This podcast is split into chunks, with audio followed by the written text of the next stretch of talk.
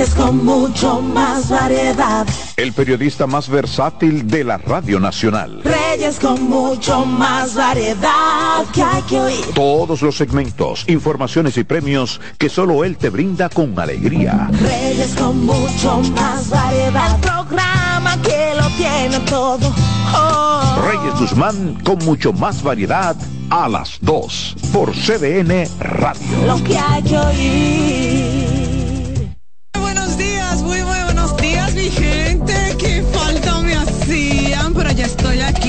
A las 9 de la mañana, consultando con Ana Simón. Sé por qué el dominicano piensa eso. El dominicano dice que a finales de año, dice que se muere más gente.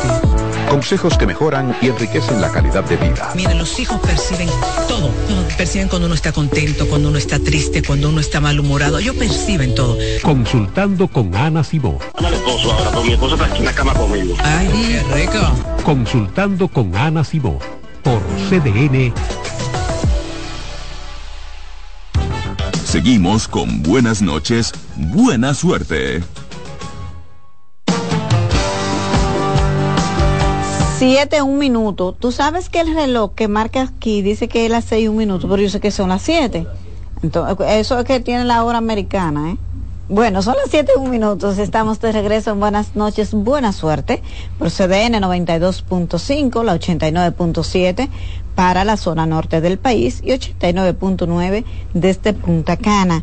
No importa en cuál lugar del planeta usted esté. cdnradio.com.do. Nosotros estamos felices. Vamos a conversar de un tema, señores, ahora que ha generado un debate no solamente en la República Dominicana, sino a nivel de toda América Latina, que es el tema de la judicialización de la política o la politización de la justicia, que ha afectado varios países de América Latina. Y resulta que dos especialistas argentinos han escrito el libro la criminalización de la política. Se trata de Martín Heisiner y Marcos Aldabazar. No, Aldazabal. Es que estos apellidos, señores, Aldazabal. Bueno, entonces ellos están hoy aquí en nuestro programa para hablar de este tema y han venido acompañados de José Eliseo Almanzar, que los ha traído el país como presidente de la Fundación Equidad y van a tener un simposio en la que presentarán este libro que han escrito la criminalización de la política, sobre todo en el contexto actual que hay en la República Dominicana, cae Eliseo, como dicen popularmente, como anillo al dedo. Bienvenidos y gracias por venir a nuestro programa. Bueno, el honor es nuestro, Yanesi. Eh, y sí, como, como bien señalas, pues eh, quisimos traer a, a Martín y a Marcos, porque este es un tema que toca transversalmente, en no solo la República Dominicana, sino que es un fenómeno que se está dando en muchos países latinoamericanos y, en, y ¿por qué no?, en Estados Unidos y en, y en, y en Europa. Vemos que el lo presidente... pasaron con Donald Trump, sí. Sí, claro, el presidente Trump eh, está dando, está haciendo más apariciones en la corte que, que, que actos de campaña. Y bueno, y, y- y el caso, los casos brasileños, el caso Perú y el caso, el caso argentino es eh, presenta muchas similaridades con lo que está sucediendo acá. Eh, entonces, pues en esa, en ese contexto, la Fundación Equidad eh, los ha traído a, eh, a montar este evento donde tenemos un panel, un conversatorio sobre el libro, donde va a ser interactivo, vamos a presentar eh, muchas informaciones, estadísticas de qué ha pasado en Argentina, eh, cuántas causas ha habido, cómo es la dinámica de ese, de ese desarrollo y es muy parecido al nuestro de mucho interés. Pero ya yo voy a dejar que sean ellos los que, los que se desarrollen las ideas. Bueno, Martín, eh, Martín está aquí a la derecha y Marcos a la izquierda. Cuéntenos qué es lo que recoge este libro, Marcos. Bueno, eh, Yanesi, primero muchas gracias por la invitación a tu programa. Nuestro libro tiene esencialmente tres, tres partes. La primera tiene una parte, eh, digamos, histórica, en la que contamos cómo se dan estos procesos. El primero es la judicialización de la política, es decir, la discusión política en el ámbito de los tribunales, algo que es relativamente reciente. y luego eh, la criminalización de la política, es decir, la discusión de política en términos de si algo es o no delictivo. Esa es la primera parte que es histórica. La segunda es una parte descriptiva, en la que tratamos de contar cuáles son las características que tuvo esta criminalización en nuestro país, pero que también son comunes a Latinoamérica.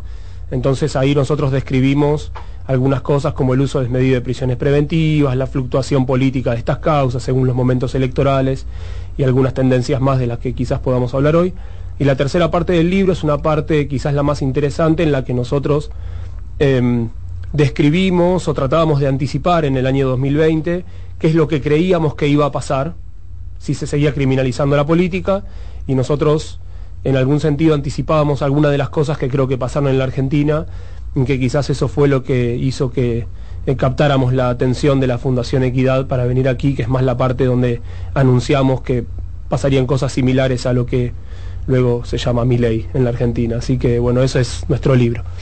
Entonces, discúlpame, eh, Martín, quiere decir que eso de llevar la política a estos términos que ustedes llaman criminalización, conduce a la posibilidad de que estas figuras conocidas como outsider puedan irrumpir en el escenario electoral. Correcto, lo que nosotros decíamos es que era posible que la eh, discusión de política en términos de criminalidad, si alguien es o no un criminal, podía conducir a dos fenómenos estrechamente ligados. El primero es que los políticos honestos tuvieran un desincentivo a actuar, prefirieran no hacer nada, y eso es lo que sucedió en la Argentina, donde eh, los propios integrantes del gobierno denunciaban que era un gobierno de funcionarios que no funcionan, decía, nadie se animaba a hacer nada, y también dijimos que era posible que hubiera un desincentivo a que participen las mejores personas en política porque no querían exponer sus vidas, y luego, producto de esta gran eh, descredibilidad o descreimiento, producto de la falta de legitimación, era posible que la gente prefiriera votar cualquier cosa mientras no fuera eh, alguien conocido, cualquier cosa mientras fuera algo nuevo. Y bueno, todo esto es lo que se vio en Argentina, donde hoy estamos teniendo que elegir a un hombre que eh, básicamente eh, está plebiscitando todos los consensos que habíamos alcanzado en Argentina, si se pueden vender niños, si se pueden vender órganos, si la dictadura militar fue buena o mala, eh, discute si el Banco Central hay que ponerle dinamita y volarlo por los aires y dice que no es una metáfora. Entonces eh, uno dice, ¿cuál es el valor de este hombre? El valor es que es distinto en una sociedad que se cansó los últimos años de escuchar que todos eran ladrones, de que todos eran iguales. Bueno, si todos son iguales, mejor un loco nuevo, piensa la gente. Y esto era algo previsible, creo. Bueno, eh, Marcos, la experiencia que ustedes están viviendo en Argentina, que la previeron que podía venir, ¿se podría extender a otros países como República Dominicana? Nosotros creemos que la criminalización de la política es un fenómeno que se manifestó en Argentina, pero que antes se había manifestado en otros lugares, como en Perú, como en Brasil, que Brasil es un caso también interesante en la que hubo una judicialización y una criminalización eh, extrema que tal vez que, usualmente surge de algo loable, que es combatir la corrupción, pero que muchas veces se degenera en perseguir la política. Y en Brasil terminaron con Bolsonaro, así como nosotros ahora puede ser que terminemos con Milei. Entonces son procesos muy similares y lo que nosotros advertimos es, es, es, esto, sí, que se replican muchas de las cosas que se persiguen, pero también las formas de perseguir, el uso de ciertas herramientas procesales como prisiones preventivas muy extendidas o delaciones premiadas o persecuciones quizás sin mucho fundamento.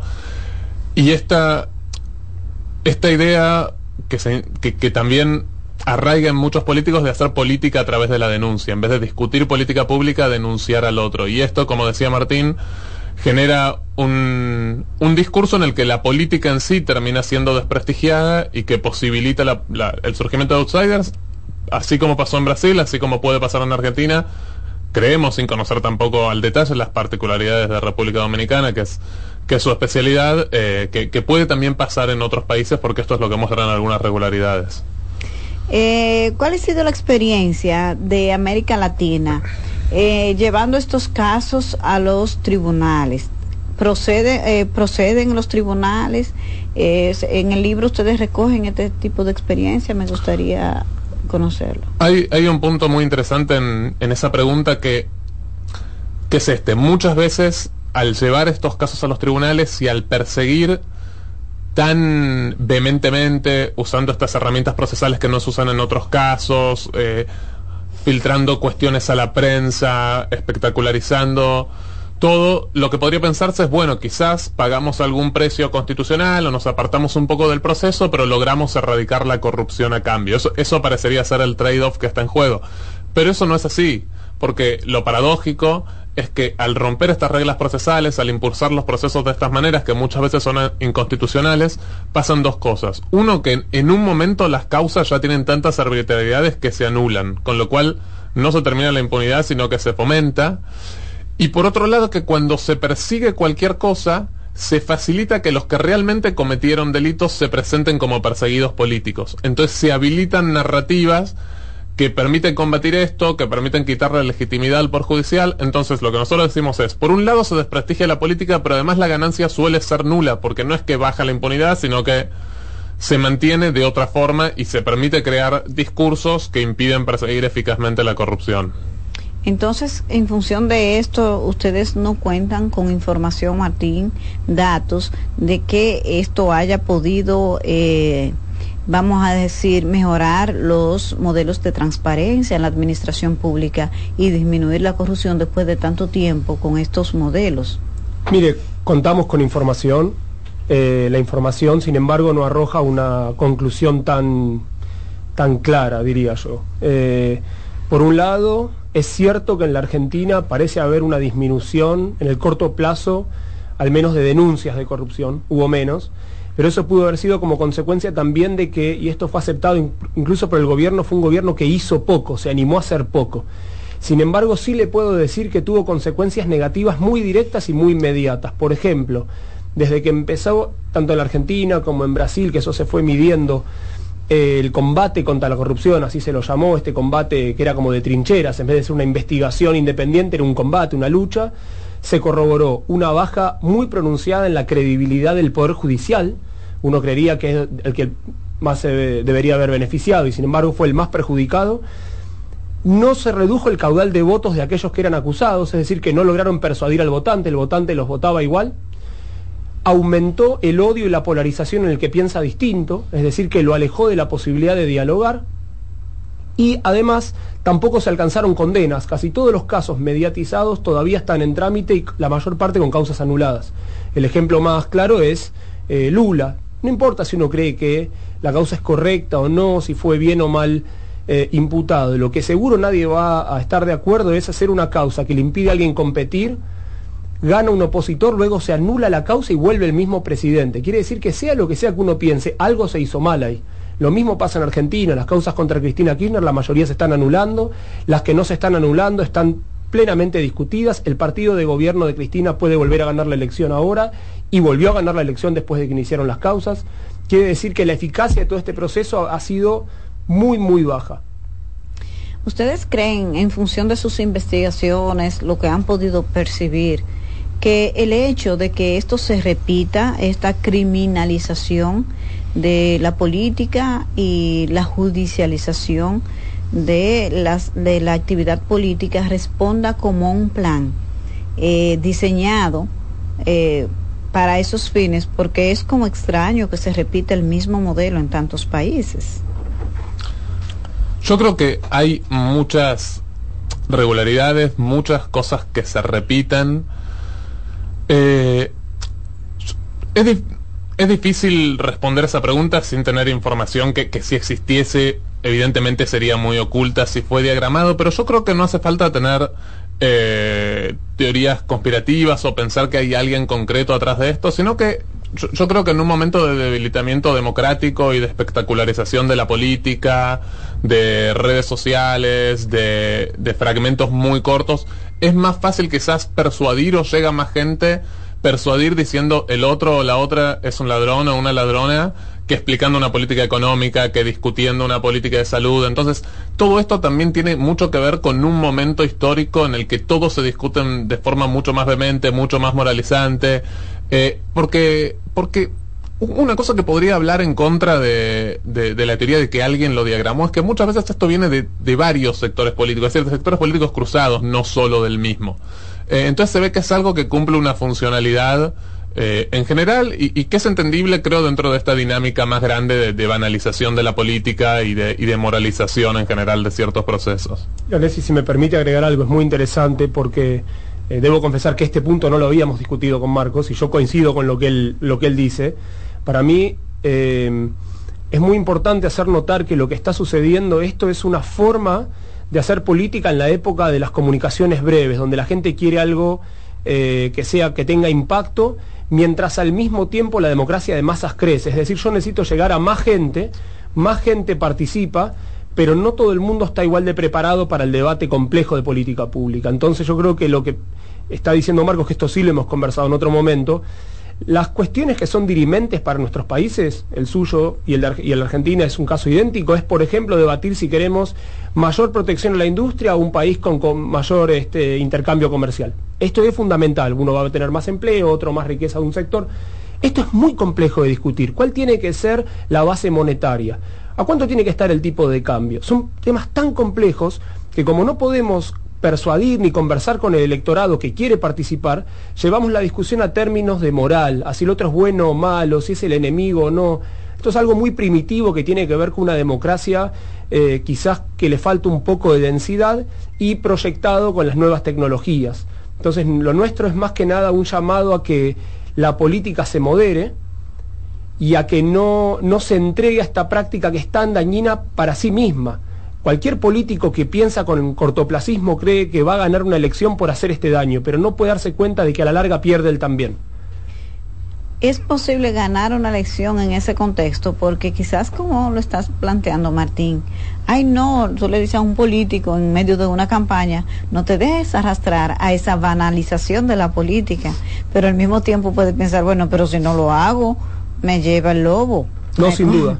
Entonces, sin duda, sin duda. Ese es el problema, porque esto que estás marcando es, uno es un problema que no se presenta solo en criminalización de la política. Hay, eh, hay algunas prácticas que se están poniendo ahora de moda que en realidad requieren para terminarse de un consenso, de un acuerdo de lo que es el establishment. Por eso también es peligrosa la irrupción de los anti-establishment. Hay determinadas cosas que en la política no se hacían. No se hacían porque en general, esto lo digo como una crítica, pero es descriptiva. En general, era un grupo, por lo menos en Argentina, de varones blancos que habían ido a tres, cuatro colegios, se conocían entre sí, respetaban prácticas de conducta que, bueno, con algunos sentidos eran... A medida que la política se hace participativa y entran nuevos sectores y la gente deja de reconocerse y no se conoce de los clubes de campo de los que iban, bueno, se rompen también determinados códigos de conducta y hace falta construir códigos de la buena política de las cosas que no se hacen. Entonces mi respuesta es, ¿puede un político no entrar en un juego dañino si su opositor lo hace, bueno, quizás no, quizás él no puede solo, requiere de un acuerdo de colegas, que hay cosas que prometemos no hacer, como por ejemplo en la prensa uno diría, eh, ¿por qué no miento? Bueno, no miento porque todos tenemos un acuerdo entre los, la prensa seria que no vamos a mentir. Ahora, si entra una carrera en la que la mitad miente y difunde información falsa, quizás el resto tiene un incentivo a jugar el mismo juego. Por eso ustedes han construido reglas para eh, eh, no hacerlo todos y proteger su profesión. Ya. Y el tema de las redes sociales, Marcos, eh, ¿cómo ha, ustedes ya lo han abordado, pero me gustaría que profundicen un poco más, porque en este mundo de la comunicación instantánea es mucho más retante. Eh, a cualquiera le dicen ladrón y un millón de gente lo cree en una hora. Te están creyendo que eres un ladrón. O sea, ¿qué es esto? ¿Cómo, cómo responder a estos modelos? Sí, absolutamente. Eh, de hecho, gran parte del daño que se hace a través de estas persecuciones penales es mediático. Es muy difícil con el lenguaje jurídico que una persona, y no tiene por qué saberlo, distinga qué es estar procesado, estar condenado. Pero una vez que uno ve en TikTok o en Instagram o en Twitter una imagen de un político esposado yendo a una audiencia, ya lo tiene por corrupto, por más que dos años después lo absuelvan y digan que no había pasado nada. La imagen ya queda, ya queda dañada. ¿Cómo combatir esto? Creo que tiene que ver también con, la respuesta anterior que daba Martín eh, y, me parece que acá es interesante hablar del caso argentino en este sentido. Yo creo que la forma de, de luchar contra esto es entender que hacer política de este modo, denunciando al otro, termina arrastrando a todos a una narrativa que no favorece a nadie. ¿Y por qué digo esto? En Argentina, con el surgimiento de mi ley, dentro de todo lo malo está pasando algo muy interesante, que es que personas que siempre estuvieron enfrentadas ahora están saliendo a hablar y están diciendo mi odio contra el otro era excesivo, era adictivo, esas palabras, pero es contraproducente. Y ahora me estoy dando cuenta que lo que yo tenía que hacer es discutir política pública, no denunciar al otro cada vez que estaba en desacuerdo. Entonces, quizás, ojalá, es decir, en dos semanas no jugamos mucho en Argentina, pero quizás en algún sentido este tocar fondo haya servido para entender que algunos consensos básicos hay que respetarlo y que en la política no vale todo, que la política es eso, discusión de ideas, no señalamientos y persecuciones al que piensa distinto, que es lo que estuvimos haciendo por muchísimos años en Argentina y creo que es lo que también se, se hizo en otros países. Pero me parece que no es una cosa que se pueda regular normativamente. Las redes sociales existen y las denuncias existen eh, y es muy difícil terminar esto. La, ley no hace magia, lo, lo que es necesario es generar consensos y racionalidad que puedan combatir esto. ¿Podría ser que en algún momento todo este fenómeno, eh, en lugar de generar ese apoyo, porque es como un boom momentáneo y después quizás las aguas vuelven a su nivel, pero se vuelve tarde. A los argentinos se les puede hacer tarde para detener a mi ley, ¿verdad? Pero puede ser que cuando pase un tiempo y estos modelos, eh, generalmente no he visto ningún país que le haya ido bien con modelos como el de Milei, el de Bolsonaro, les ha ido mal a los países. ¿Ustedes creen que es posible que esto llegue, este fenómeno de eh, la, el uso de las plataformas con este lenguaje de banalizar la política, de estos discursos extremos tan polarizantes, pueda quizás llegar a un nivel y pueda anivelarse? Quizás sí, quizás necesitamos ver eh, el daño que nos hacemos. Es como, hay mucha gente que deja de tomar alcohol después de tener una, un accidente con el auto muy fuerte o que deja de discutir en términos agresivos cuando eh, le da una golpiza a otro, recibe una golpiza. Hay gente que necesita darse un golpe fuerte. Creo que Argentina, eh, gane o no mi ley, se dio un golpe, se dio cuenta de que rompió algunos límites. Creo que es muy difícil para el establishment explicarle al... Hay un 30% que seguro ya lo votó a Milley en primera vuelta y el establishment no le puede explicar ahora que no era tan en serio lo que decía de la oposición. Eh, y creo que hay algo más que me gustaría decir sobre cómo pueden revertirse estos procesos. Marcos decía, eh, continuaba la línea de lo que decíamos recién los dos, decía crear un consenso democrático, una racionalidad. Creo que hay algo más que nos estamos olvidando. Nosotros tenemos una forma de dirimir controversias, que es el Poder Judicial.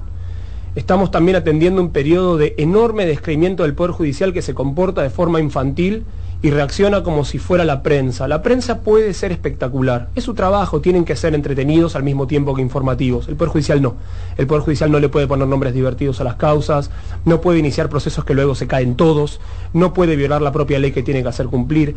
El gran problema es que no estamos pudiendo persuadir al otro, queremos ganarlo y dominarlo. El Poder Judicial era el instrumento y el lugar donde tratábamos de crear un procedimiento tan serio que el que pierde aceptaba la respuesta. Es tan poco serio el procedimiento del Poder Judicial latinoamericano que el que pierde siempre siente que hubo algo raro, nunca acepta la decisión.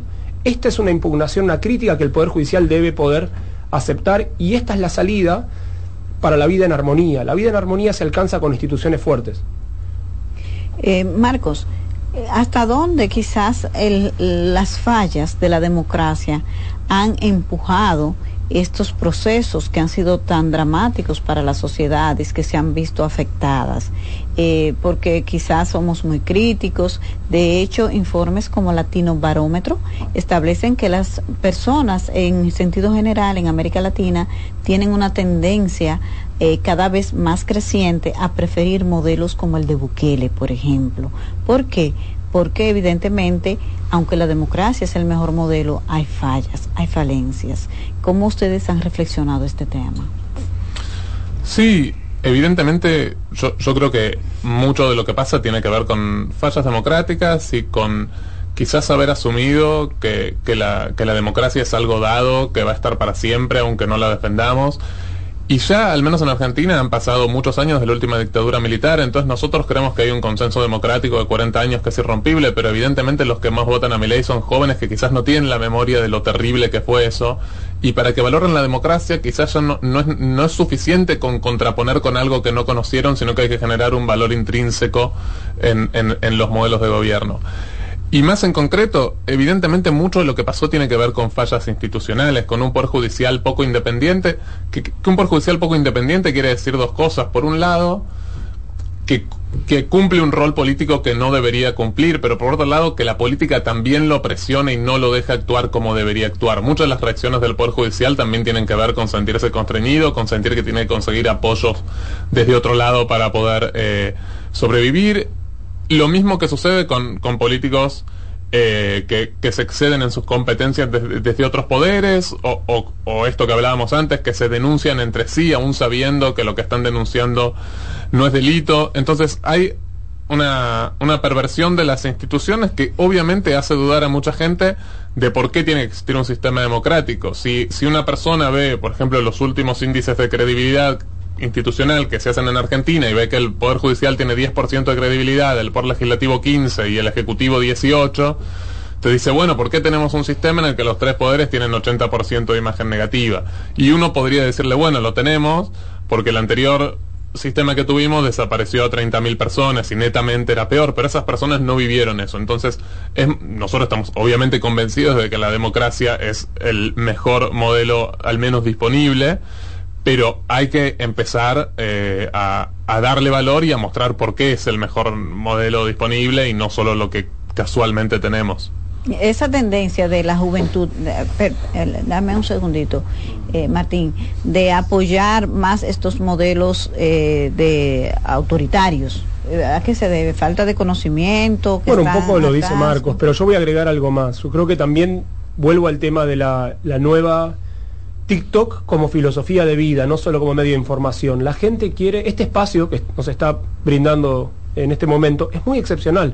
A mí hace mucho tiempo no me escuchan tanto tiempo hablar en silencio. Eh, estamos en una época en la que eh, habitualmente el otro interrumpe y dice, pero sí o no, ¿estás a favor o en contra? Normalmente no lee estos temas y siempre hay alguien un poco apresurado que dice, pero entonces... Eh, ¿La corrupción no te preocupa? Sí, sí, me preocupa. ¿Entonces querés la impunidad? No, no quiero la impunidad. Entonces hay que hacer cualquier cosa. No, porque hay una época de mucha de sensación de que hace, falta buscar respuestas fáciles. Y acá hay una falla también, un poco general, de los comunicadores, de los políticos. Deberían poder decir la inflación. ¿Es fácil de solucionar? Para la Argentina no, por lo menos, si no lo hubiésemos solucionado. ¿La seguridad es fácil? No, es difícil. Ahora, si un político dice, es fácil, hace falta aumentar todas las penas, bueno, es esta, este entregarse al, al facilismo que quiere el electorado también. Sí. Ay, Eliseo, espera, eh, ya, finalmente, para recordar eh, que cuando Román empieza, señor, esto no es fácil para mí. Eliseo, ahí recuerda el panel del jueves. Jueves, eh, jueves 9 a las 5 de la tarde, auditorio del Senado de la República, el panel Criminalización de la Política, con Martín Hessner, Marcos Aldazábal, moderado por quien, sus, quien os dirige la palabra. Muchísimas gracias, Marcos, Martín, Eliseo. Ya ustedes son de aquí, de este programa, por eso los, trato así. A ustedes muchísimas gracias por la sintonía de siempre y por supuesto por la de hoy. Espero que esta conversación sobre un tema tan relevante y de tanta importancia para el presente y el futuro de la democracia haya sido bien aprovechado para ustedes. Nos encontramos de nuevo mañana. En buenas noches, buena suerte.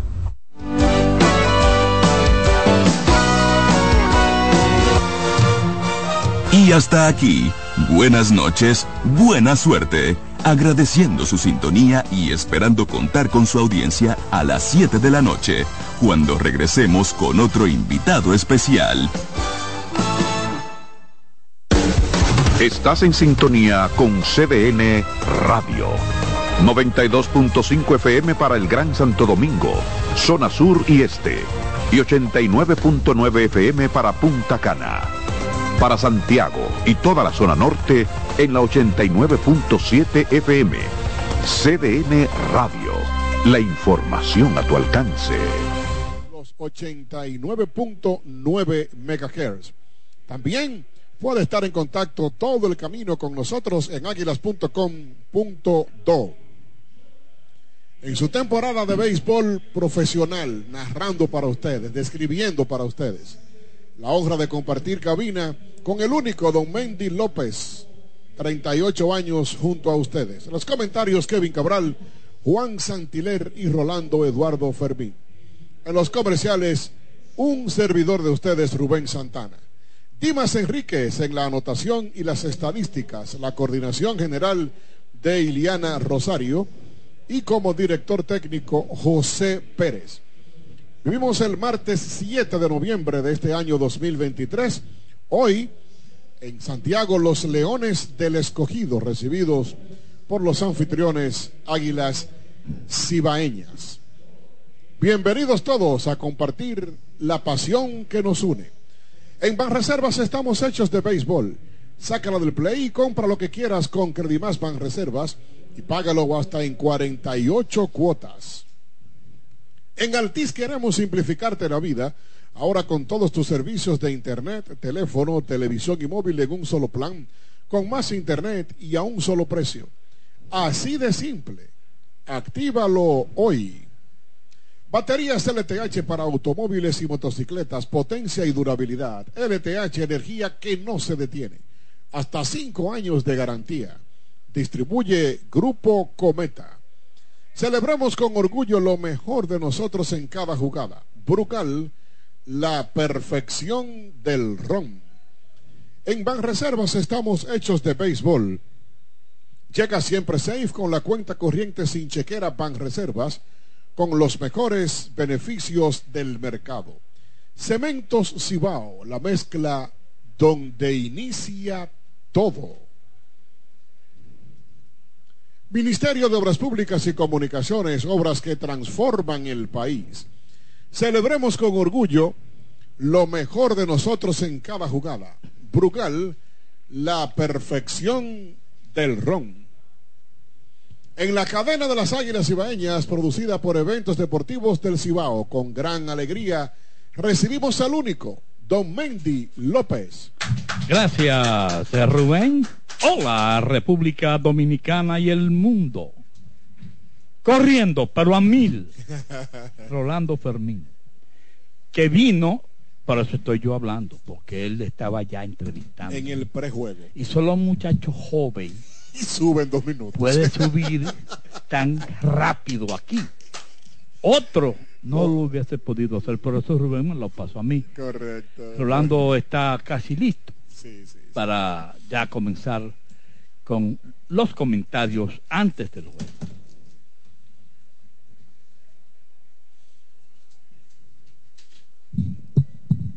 Dale. Gracias, don Mendy. Oiganlo aquí, está, aquí estamos. Buenas noches a la República Dominicana. Bienvenido, Orlando. Y a todos los que nos sintonizan, eh, parte de los cajes del oficio.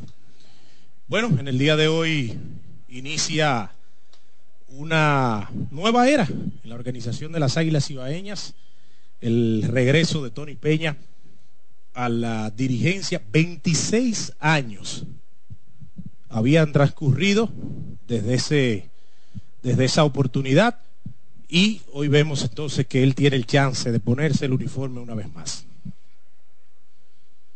Una visita del equipo de los Leones del Escogido con un lanzador hoy como Gerson Garavito, que no había tenido la oportunidad de lanzar en la República Dominicana, viene de estar en la Liga de Verano y fue firmado sobre todo para estar en estas circunstancias.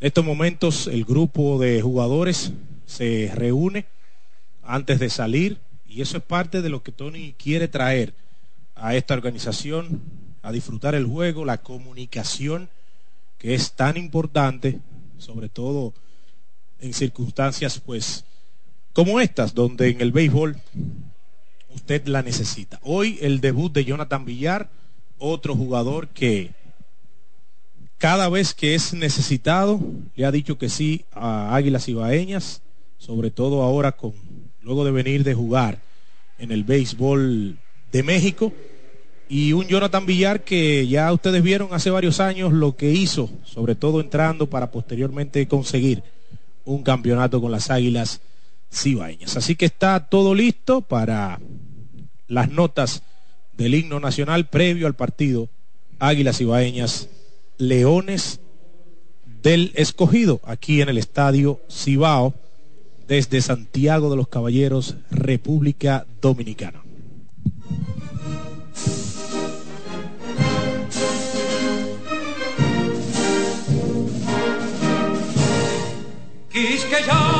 Valientes alcemos nuestro canto con viva emoción y del mundo a la paz ostentemos nuestro invicto glorioso pendón.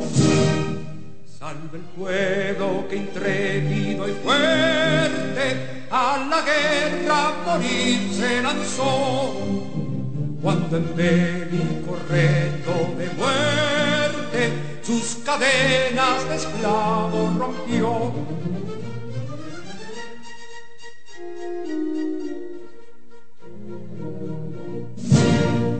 Ningún pueblo ser libre merece si es esclavo imponente y servir, si en su pecho la llama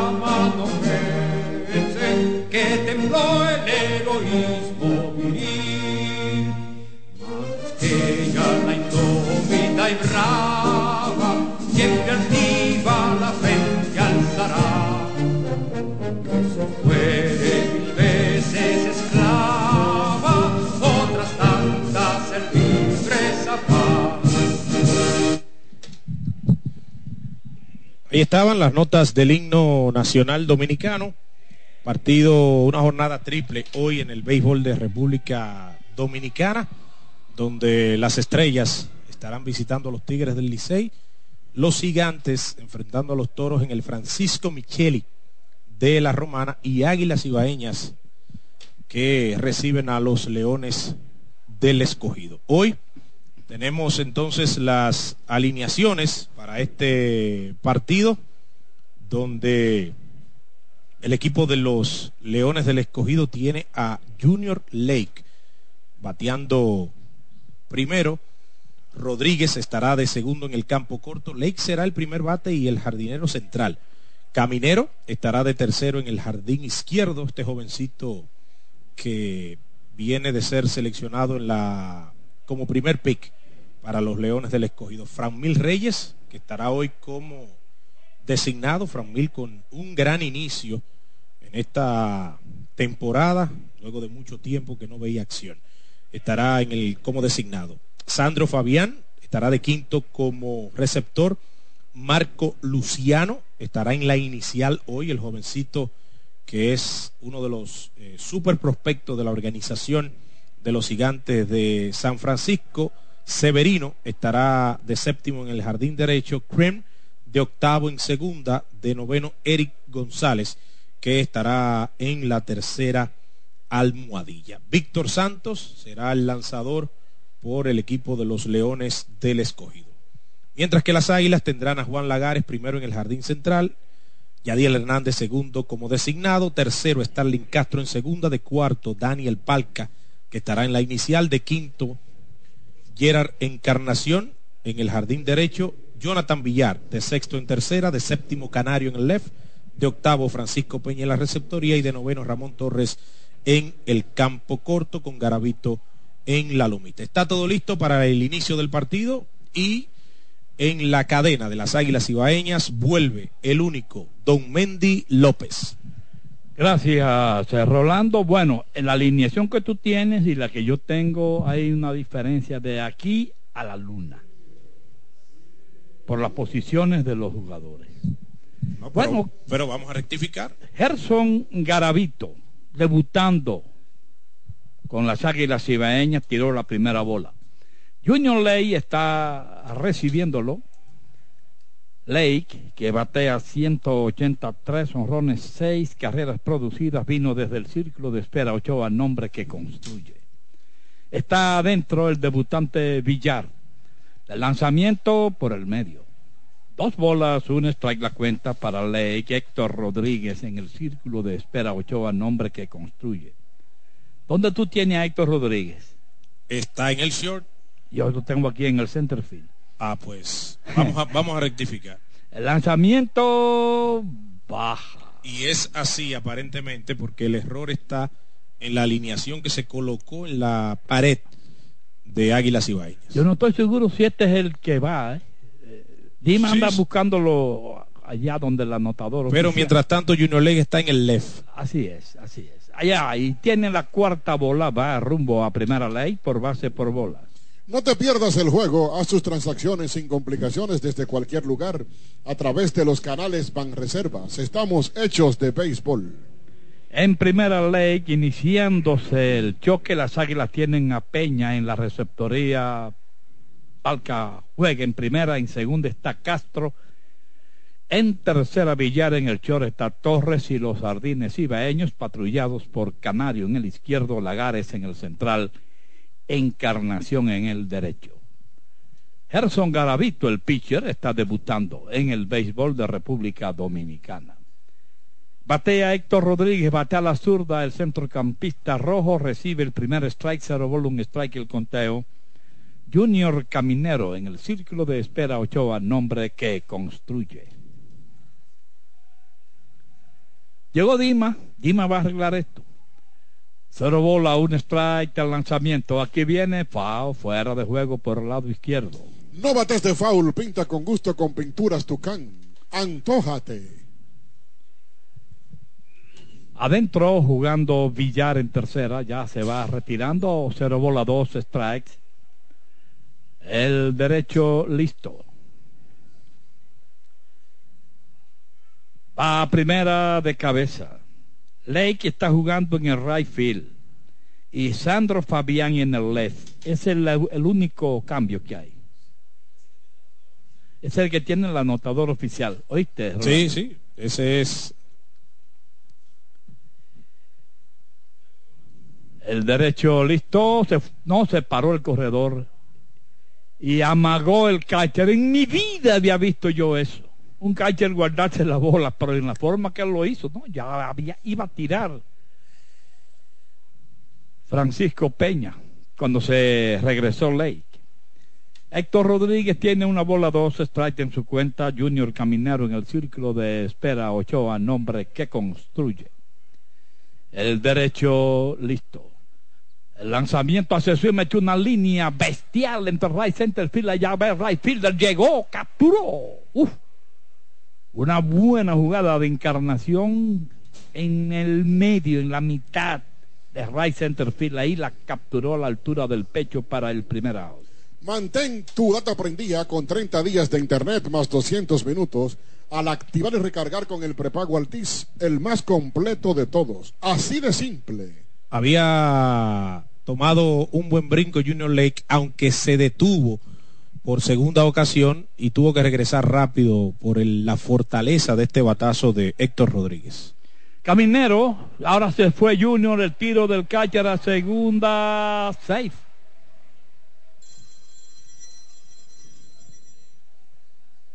Aquí Aterrizó de cabeza en segunda Lake. un gran brinco para, para Lake y mejor el deslizamiento porque se le escurrió a Starling Castro con el deslizamiento y ahí vamos a ver El tiro fue alto, tú. esta jugada será revisada Así es, Rolando. Vamos a aclarar esta jugada con el auspicio del Ministerio de Obras Públicas y Comunicaciones, transformando el país con transparencia. Saborea tus momentos con Frutop, con sus sabores Citrus Punch, manzana pera, Fruit Punch, uva y el nuevo sabor melocotón. Todos veo, wow. con vitaminas A y C. Yo lo veo, wow, así. Ahí está la revisión. Vamos, bueno, vamos a esperar un gran brinco de, de Lake, pero como señalábamos, él pudo escurrirse él, en el deslizamiento. Aún así, Tony pues quiso tomar esta iniciativa para pedirla. Bueno, ahí, ahí se está viendo AO, ¿eh?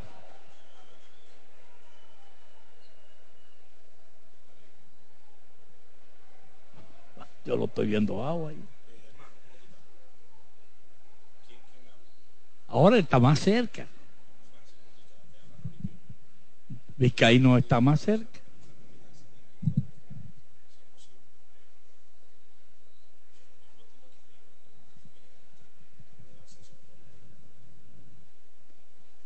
Caminero está bateando 3.75 con una carrera producida. Es el antesalista rojo.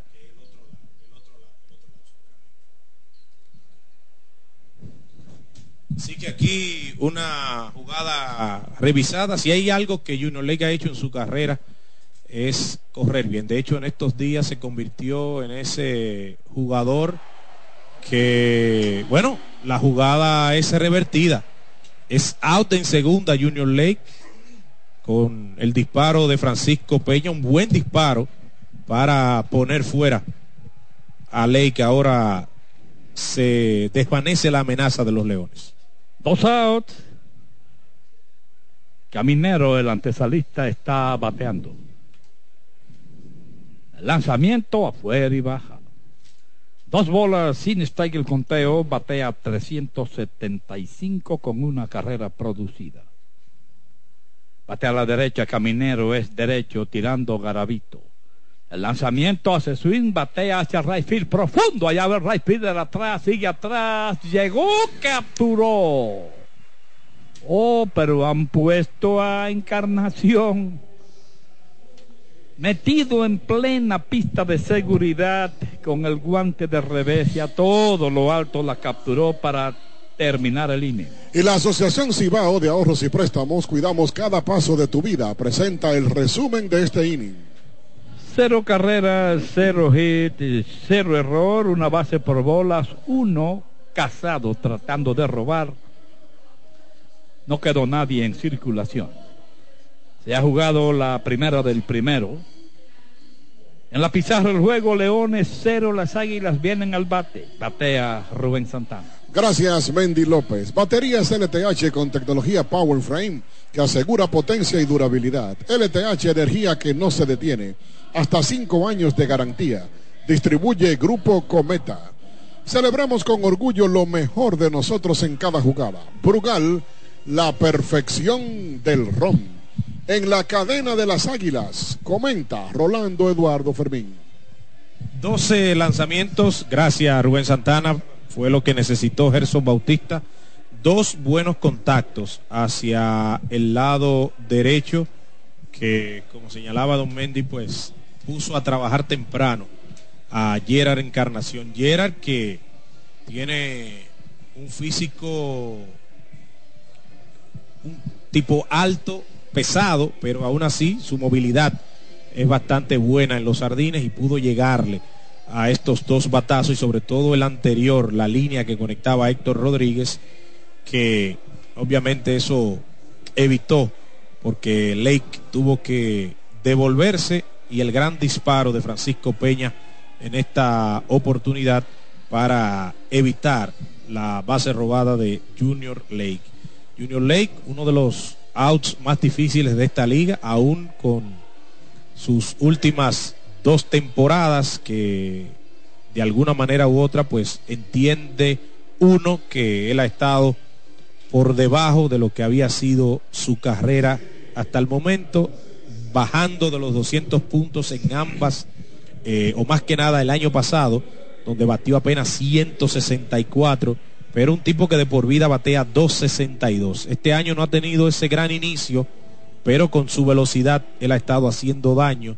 Esta fue la segunda ocasión que es atrapado en intento de robo. Brugal, la perfección del ron, te presenta los primeros tres bateadores para las Águilas en esta continuación del partido. Será el muchachito de Constanza, Juan Lagares Yadiel Hernández y Starling Castro. Adelante, don Mendy López. Gracias, Rolando. Nos vamos al final del primero. Lagares viene desde el círculo de espera Ochoa, nombre que construye y al primer lanzamiento va fuera de juego por el lado derecho. No bates de foul, pinta con gusto con pinturas Tucán. Antójate. Regresa Lagares, don Mendy, al primer bate de la alineación. Había estado segundo hace unos partidos también como sexto, pero ahí está iniciando este partido. Afuera la primera, una bola, un strike el conteo, batea 208 con cuatro carreras producidas. Yadiel Hernández en el círculo de espera Ochoa, nombre que construye. El lanzamiento le tiró, lleva dos. Severino es el catcher rojo, en primera juega Green, en segunda González, en tercera Caminero, en el short está el muchacho de Pimentel Luciano. Los jardines, Fabián en el izquierdo, Rodríguez en el central y Ley en el derecho. ¿No es así? Ley está en el izquierdo. Pues si lo tenía yo. Y entonces. Bueno, lo arreglamos ahora. El lanzamiento hace swing, el bound grande por segunda, atrás, el segunda base cogió, tiró, sacó para el primero de línea. Un out fácil como fácil es disfrutar una taza de café Santo Domingo. Lo mejor de lo nuestro. Que no te ponche la acidez. Toma Omeprazol Mamey. Búscalo en tu farmacia favorita. Ley en el izquierdo, Fabián en el derecho, como estaba originalmente, como yo lo tenía. Bueno, hay una bases limpias y Yadiel Hernández viene desde el círculo de espera Ochoa, nombre que construye el lanzamiento strike cantado. Hernández batea 3.40 con cuatro carreras producidas. Batea la zurda, el designado de las águilas. El lanzamiento afuera, una bola, un strike.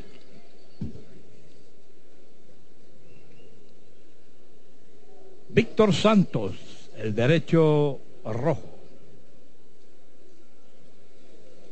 El lanzamiento del derecho, foul. No pudo retenerle el catcher, lleva dos. No bates de foul, pinta con gusto con pinturas Tucán. Antójate, que no te ponche la acidez. Toma Omeprazol Mamey. Búscalo en tu farmacia favorita. Una bola, dos strikes. Es la cuenta para Yadiel Hernández. Le tiró al tercero. El hombre se ha ponchado. En Banreservas estamos hechos de béisbol. Sácala del play y compra lo que quieras con Credimás Banreservas y págalo hasta en 48 cuotas. Dos outs, las bases limpias en este final del primero. Y desde el círculo de espera Ochoa, nombre que construye, viene Starling Castro, que batea 3.40 con un jonrón y 11 carreras producidas. El lanzamiento, strike cantado. El derecho, Víctor Santos, también haciendo su primera presentación de abridor. En 0 y 1, el lanzamiento baja, poquito afuera. Daniel Parca en el círculo de espera Ochoa, nombre que construye. Hubo cero para los Leones en la primera del primero. Las Águilas tienen dos outs, las bases están limpias. El derecho Santos, bueno, tiempo, se lo autorizó el Chief, que lo es Junior Torres. En primera está auxiliando Marino Vizcaíno, en segunda Edward Pinales y en tercera Ayrton Quintero, los hombres que imparten la justicia. El rolling de frente al short, el de Pimentel cogió, tiró y sacó. Cuando ah, van tres, así se va el inning. Con un out fácil, más fácil que ese out, es disfrutar una taza de café Santo Domingo, lo mejor de lo nuestro. La Asociación Cibao de Ahorros y Préstamos, cuidamos cada paso de tu vida. Presenta el resumen de este inning. Uno, dos, tres, sin carrera, sin hit, sin error. Un ponche. No hubo nadie en circulación. Una entrada jugada. Y en la pizarra el juego, Leones 0, Águilas 0. Mil para Rubén Santana. Gracias, Mendy López. Cementos Cibao y Cibao Mix, calidad premium desde el corazón del Cibao. Celebremos con orgullo lo mejor de nosotros en cada jugada. Brugal, la perfección del ron. Ministerio de Obras Públicas y Comunicaciones, obras que transforman el país. En la producción de eventos deportivos del Cibao, presentación de Presidente, la mejor cerveza el juego de las águilas en radio. Comenta para ustedes Rolando Eduardo Fermín. Gracias Rubén Santana, así que de 1, 2, 3 también se va el equipo de las águilas ibaeñas, el ponche a Yadiel Hernández y Víctor Santos, pues puede resolver aquí sin inconvenientes esta primera entrada. Santos que está en su primera apertura de la temporada él había estado básicamente como relevista. Unas seis entradas de labor hasta el momento con dos hits, dos bases por bolas y siete ponches había sido hasta el momento esa actuación de él hasta el inicio de este encuentro que obviamente marca esa primera apertura para este nativo de Villatapia. Ya tiene varias temporadas o ha estado varios años con los Leones del Escogido, una gran presentación. El año pasado tuvo récord de cero victoria, una derrota con 1.88 de efectividad, 16 ponches en 14 entradas y un tercio. Así que de 1, 2, 3, ambos conjuntos, los Leones no pudieron aprovechar la base por bolas abriendo el partido de Junior Ley, pero ya luego de ahí pudo dominar Bautista. Brugal, la perfección del ron, presenta los primeros tres bateadores para los Leones del Escogido, Franmil Reyes, Sandro Fabián y Marco Luciano. Son los primeros tres en este segundo episodio para los Leones. Adelante, don Mendy López. Gracias, Rolando. Inicio del segundo, los Leones vienen al bate. Y desde el círculo de espera Ochoa, nombre que construye, da, eh, viene Framil Reyes, el designado cuarto hombre al palo de los Leones. Reyes batea 3.21, 4 jonrones y 14 carreras producidas. Batea a la derecha el poderoso bateador rojo. El lanzamiento baja una bola sin strike. Teníamos un desorden con la alineación. ¿Verdad? Sí. Oye, eso no sucedía antes. ¿Qué, ¿Por qué está No, pasando no, eso? a- sí, pero voy a. En, en ese caso lo voy, a- voy a comentarlo con alguien que sé que tiene algo que ver con eso. Patea hacia right field, pero ahí va Encarnación, va a su derecha, llegó, capturó, hay una. Un fly fácil. Como fácil es disfrutar una taza de café Santo Domingo, lo mejor de lo nuestro. Bueno, si necesitaba trabajo y tiene las últimas tres. Parece que es el que está jugando. Parece solo, sí. Eh, yo creo que es bueno repetir la alineación Don Mendy cuando eh, tengamos ya un chancecito para que los fanáticos puedan tener la alineación correcta de los Leones. Fabián, que está jugando en el right field, lo puse en el ley a otra vez, se fue para el right field. Eso nunca había pasado. No fue que se fue, no lo fueron. Sí, vino desde el círculo de espera Ochoa, nombre que construye, le tiró al primero una bola, un strike, el conteo equilibrado para Fabián que batea 333 con una carrera producida. Marco Luciano. De Pimentel está en el círculo de espera Ochoa, nombre que construye. Duro por tercera, de frente Villar, cogió y tiró como si fuera para el patio de su casa. Por la 53 se va Fabián, dos outs. Un out muy fácil, tan fácil como disfrutar una taza de café Santo Domingo. A cualquier hora del día, disfruta tu café. Como el que está botando una basurita, tiró tú. Cuánta elegancia. Qué bárbaro. Sigue adentro.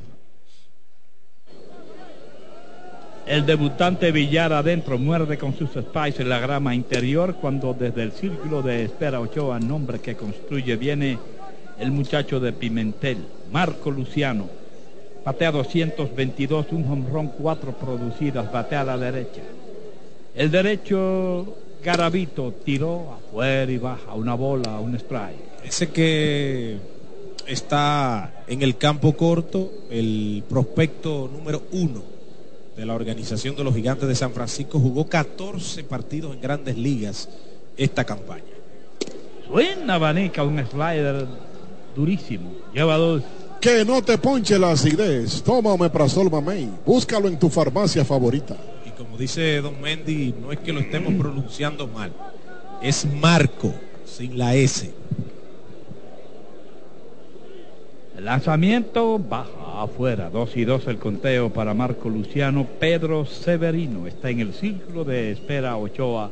Nombre que construye. 2.6 millones de dólares como bono de firma recibió Luciano. Millonario pimentelense. Sí. El lanzamiento hace swing, mete rolling por el short. La tiene el torpedero. Tiró, sacó por la 63. Se va Luciano. Así se va el inning. Con otro out fácil, como fácil es disfrutar a cualquier hora del día una tacita de lo mejor de lo nuestro, Café Santo Domingo. La Asociación Cibao de Ahorros y Préstamos, cuidamos cada paso de tu vida. Presenta el resumen del inning. Uno, dos, tres, sin carrera, sin hit, sin error. No hubo nadie en circulación. Se ha jugado una entrada y media.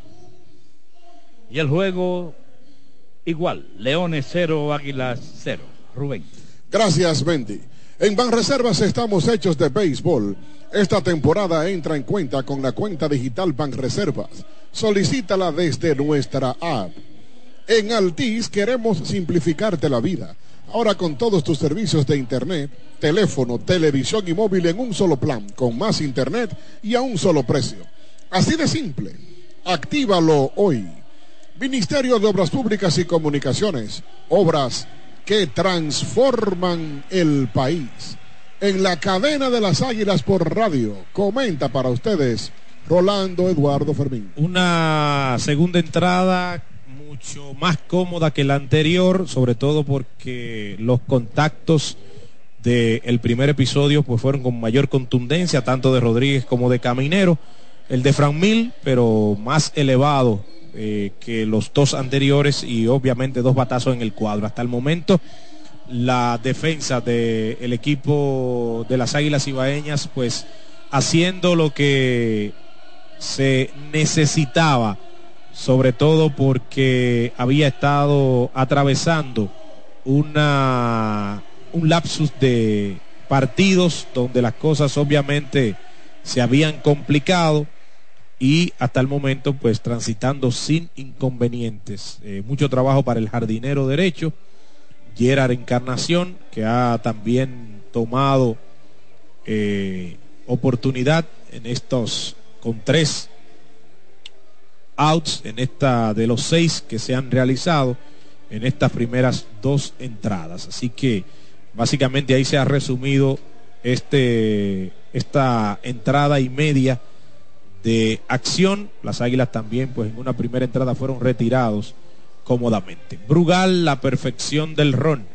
Te presenta los primeros tres bateadores para el equipo de las Águilas Cibaeñas, enfrentando al derecho Víctor Santos en esta segunda entrada. Daniel Palca, Gerard Encarnación y el debutante Jonathan Villar serán los primeros tres en este segundo episodio. Cero por cero el partido, ningún tipo de incidencia, ninguno, de los dos conjuntos ha conectado de hit y hasta el momento el único que se ha envasado por bases por bolas Junior Lake abriendo el partido. Continúa la narración de Don Mendy López. Gracias, Rolando. Nos vamos al final del segundo inning. Desde el círculo de espera Ochoa, nombre que construye, viene Daniel Parca, el inicialista, cuarto hombre al palo de las águilas y recibe la primera bola. Palca batea 2.29, 3 honrones, 10 producidas, batea a la zurda. A la zurda. El derecho tiró abanica. Una bola, un strike. Gerald Encarnación está en el círculo de espera Ochoa, nombre que construye. Lanzamiento baja adentro. Dos bolas, un strike, el conteo para Parca. Estuve antes del juego allá abajo conversando con un amigo de los que cuidan aquí en el estadio. Strike cantado, un barrecazo en el medio, dos y dos. Juan Carlos Cruz, le decimos Tuta, uno de los cuidadores aquí. El lanzamiento hace su y mete rolling por segunda a su izquierda, dos pasos, cogió, tiró y sacó para el primero del inning. Un out fácil, más fácil que ese out, es disfrutar una taza de café Santo Domingo, lo mejor de lo nuestro. Y a Juan Carlos me contó, me dijo que su hijo Yandy Manuel Cruz, su esposa Rosa Espinal, que también trabaja aquí en el estadio, Doña Rosa, mi saludo, mi cariño de siempre. ¿eh? Su hijo Yandy Manuel recibió, tiene el fémur roto, el fémur izquierdo Oh, roto, caramba. porque tuvo un accidente de motor. Y Juan Carlos quiere que yo le salude a su hijo y a Doña Rosa, que está, que no pudo venir al estadio por estar cuidando a su hijo. Una línea sobre la cabeza del segunda base es subjeta hacia el center field. El centrocampista devuelve la bola al cuadro y en primera está Gerard Encarnación con un cañonazo al center field. Baterías LTH para automóviles y motocicletas, potencia y durabilidad. Quien se fue hacia la banda contraria, aquí Gerard Encarnación con la misma fortaleza, básicamente con la que había recibido los batazos a la defensa.